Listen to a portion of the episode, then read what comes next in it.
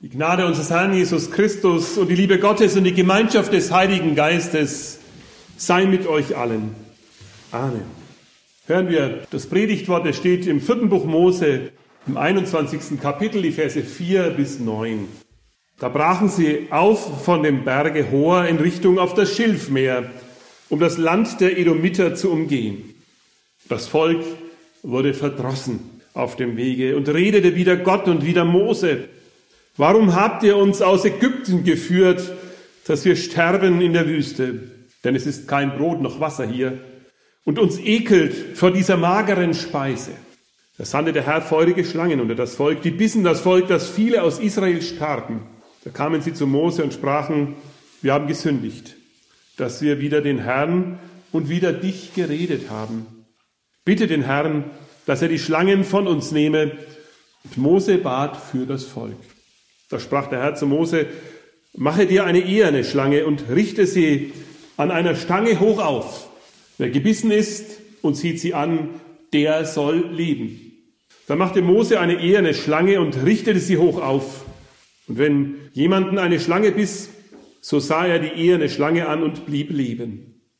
Vater, wir bitten dich, lass dein Wort ein Wort des Lebens sein für uns. Amen. Liebe Gemeinde, wie schön kann doch die Vorfreude sein, wenn man etwas wirklich lange erwartet, wenn man Entbehrungen auf sich genommen hat, Arbeit da hineinsetzt, wenn man das wundervolle Ziel vor Augen hat.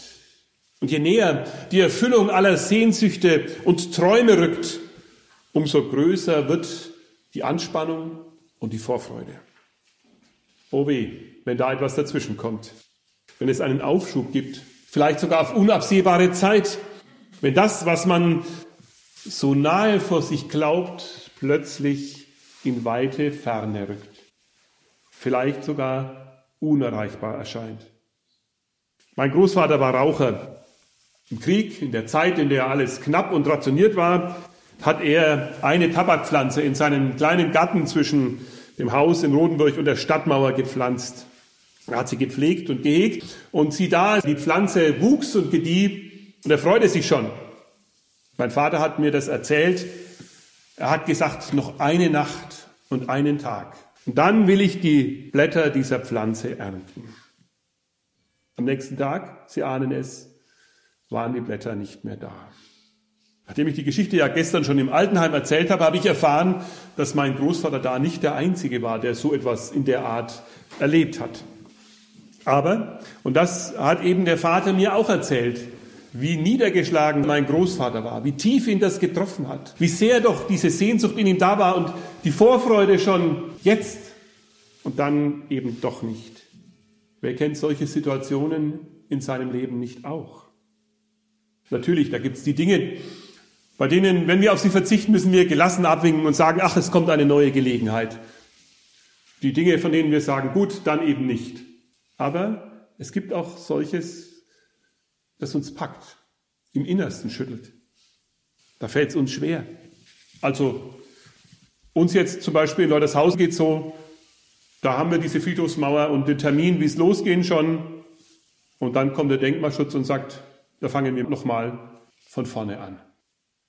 Nach so langer Zeit, Sie können sich vorstellen, ja, gut, keine 40 Jahre wie Israel in der Wüste, aber fünf Jahre sind es ja doch schon. Das ist wie wenn die Kinder bei Mensch ärgere dich nicht kurz vor dem Ziel geschlagen werden und wieder von vorne anfangen müssen. Da sind schon mal Steine und ganze Spielbretter geflogen vor lauter Wut und Trotz. Das sage ich mal so aus eigener Erfahrung. Gell? Ich kenne das auch. Tränen und Trotz. Aber auch in Erwachsenen kann das aufsteigen, so ein Gefühl des Trotzes. Wie kann das sein? Jetzt mag ich nicht mehr. Da mache ich nicht mehr mit. Es könnte ohne mich machen. Oder manch einer schaltet so, wenn ihm so etwas geschieht, in Erpressungsmodus und sagt, dann machen wir das eben ganz anders. Oder da gibt es andere, die können das viel besser. Oder wir kennen ja auch noch die Platte, früher war so und so alles besser. Das ist die Platte, die auch das Volk Israel kennt, ganz nebenbei. Gell? Da sagen die, ja früher, da in Ägypten, da war das mit dem Essen alles noch Ganz, ganz easy. Der Pharao, der hat uns das ja quasi frei Haus auf den Tisch geliefert. Sagt eine Generation, die Ägypten gar nicht wirklich mehr erlebt hat. Denn es waren ja 40 Jahre vergangen und von diesen, die damals ausgezogen sind, sind ja die allermeisten in der Wüste gestorben. Gerade eben, kurz bevor diese Geschichte erzählt wird, wird davon berichtet, wie sie Aaron bestattet haben. Und da versteht man schon, wenn man solche Situationen kennt, wie das die Israeliten angegriffen hat im tiefsten Inneren. Ihr führt uns in die Wüste, sagen sie, du Mose und Gott, damit wir da sterben. Jetzt sind wir auf dem besten Weg raus gewesen. Jetzt nochmal von vorne. Das halten wir nicht aus. Und wie das dann immer so geht, es geht dann ja auch ums Essen, gell? Der langweilige Fraß, das widert unsere Seele so an.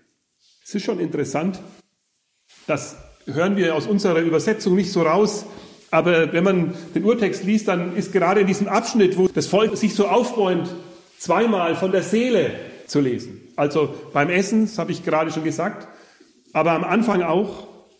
Wir lesen mehr das, was die Folge davon ist. Sie waren verdrossen, sie verloren den Mut.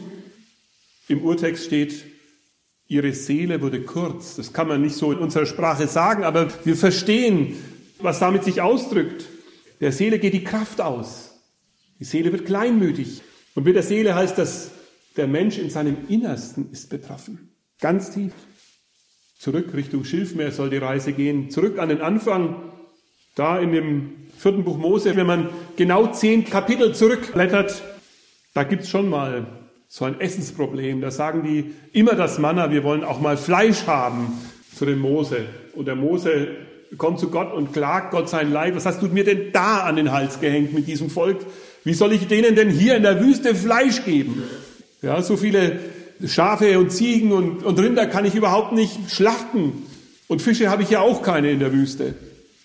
Und Gott sagt auch was Interessantes. Deswegen erzähle ich euch diese Geschichte. Mose, glaubst du eigentlich, dass mein Arm zu kurz ist? Und diese beiden Worte kurz, die gehören zusammen. Wenn wir in unserer Seele dieses Gefühl haben, jetzt kommen wir zu kurz, dann verbindet sich das auch in unserem Glauben damit, dass wir glauben, dass Gottes Kraft zu kurz ist und er uns nicht helfen kann. Und genau darum geht es auch in unserer Geschichte. Darum geht es, dass das Volk verstehen muss, auch wenn unsere Seele am Ende ist, wenn unser Glaube klein ist, Gottes Kraft ist es nicht. Am nächsten Tag übrigens, zehn Kapitel vorher, also ganz am Anfang der Wanderung, als der Mose sich so beklagt hat, das funktioniert ja nicht mit dem Fleisch, am nächsten Tag liegt vor dem Lager der Israeliten so viel Wachteln, dass sie 14 Tage davon essen können und es am Schluss, so hatte Gott es vorhergesagt, nicht mehr sehen können, das Fleisch. Aber so geht es mit den Menschen. 14 Tage sind dann schon genug. Aber diesmal geht es nicht so wie damals bei dem Fleisch. Diesmal, als sie sich beschweren, geschieht es nicht, dass Gott ihnen zu essen gibt. Denn es gibt etwas Wichtigeres als Essen und Trinken. Etwas Wichtigeres für sie zu entdecken und zu lernen und zu verstehen. Gott beschenkt uns mit einem Reichtum und wir neigen dazu zu übersehen, wie tief dieser Reichtum geht. Nun, zunächst einmal schickt Gott giftige Schlangen. Und das ist ja für uns schon auch irgendwie eine Herausforderung, ja, dass Gott, der gute Gott, der dieses Volk ja liebt, ihnen so eine Herausforderung schickt. Ist das Rache für Majestätsbeleidigung?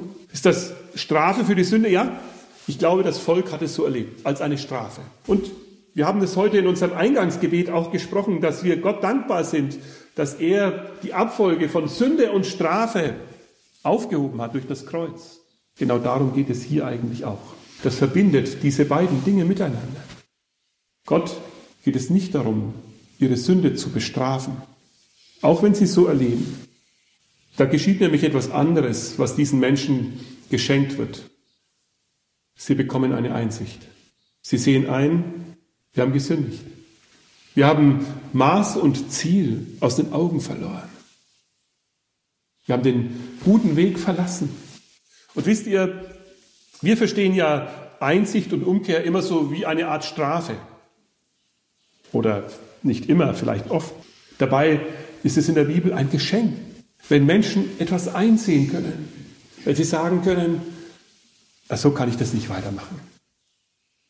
Ein Geschenk, das wir bei uns doch auch eigentlich nötig haben, jeder für sich und wir alle auch füreinander, dass wir zur Einsicht kommen und sagen, halt, ich bin ganz falsch unterwegs, da muss ich was anderes machen.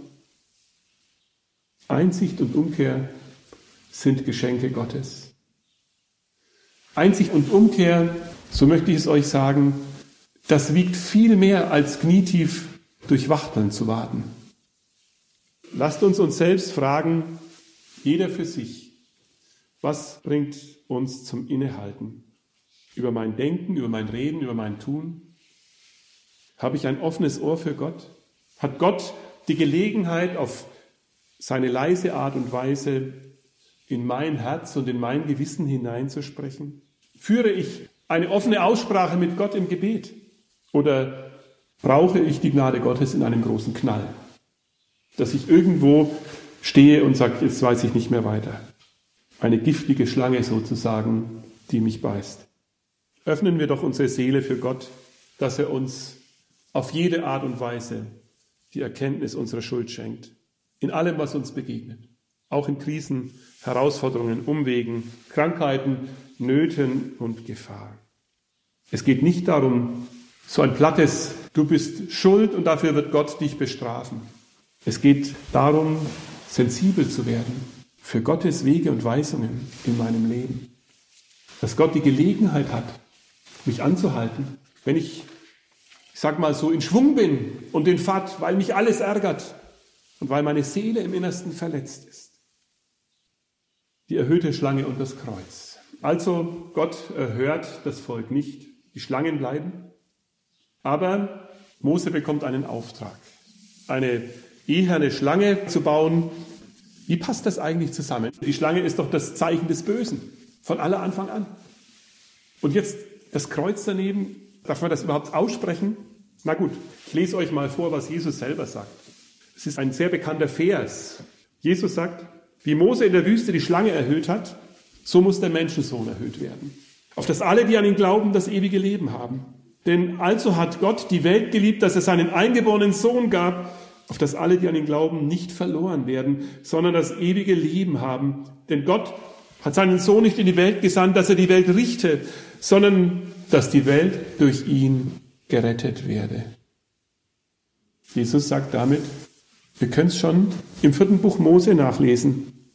Das, was ihr nicht überwinden könnt, das Böse, eure Schuld, dass euch Seelenkraft und Glaube ausgehen, das überwindet Gott selbst für euch. Nicht um euch zu richten, nicht um euch zu bestrafen, nein, um euch zu retten.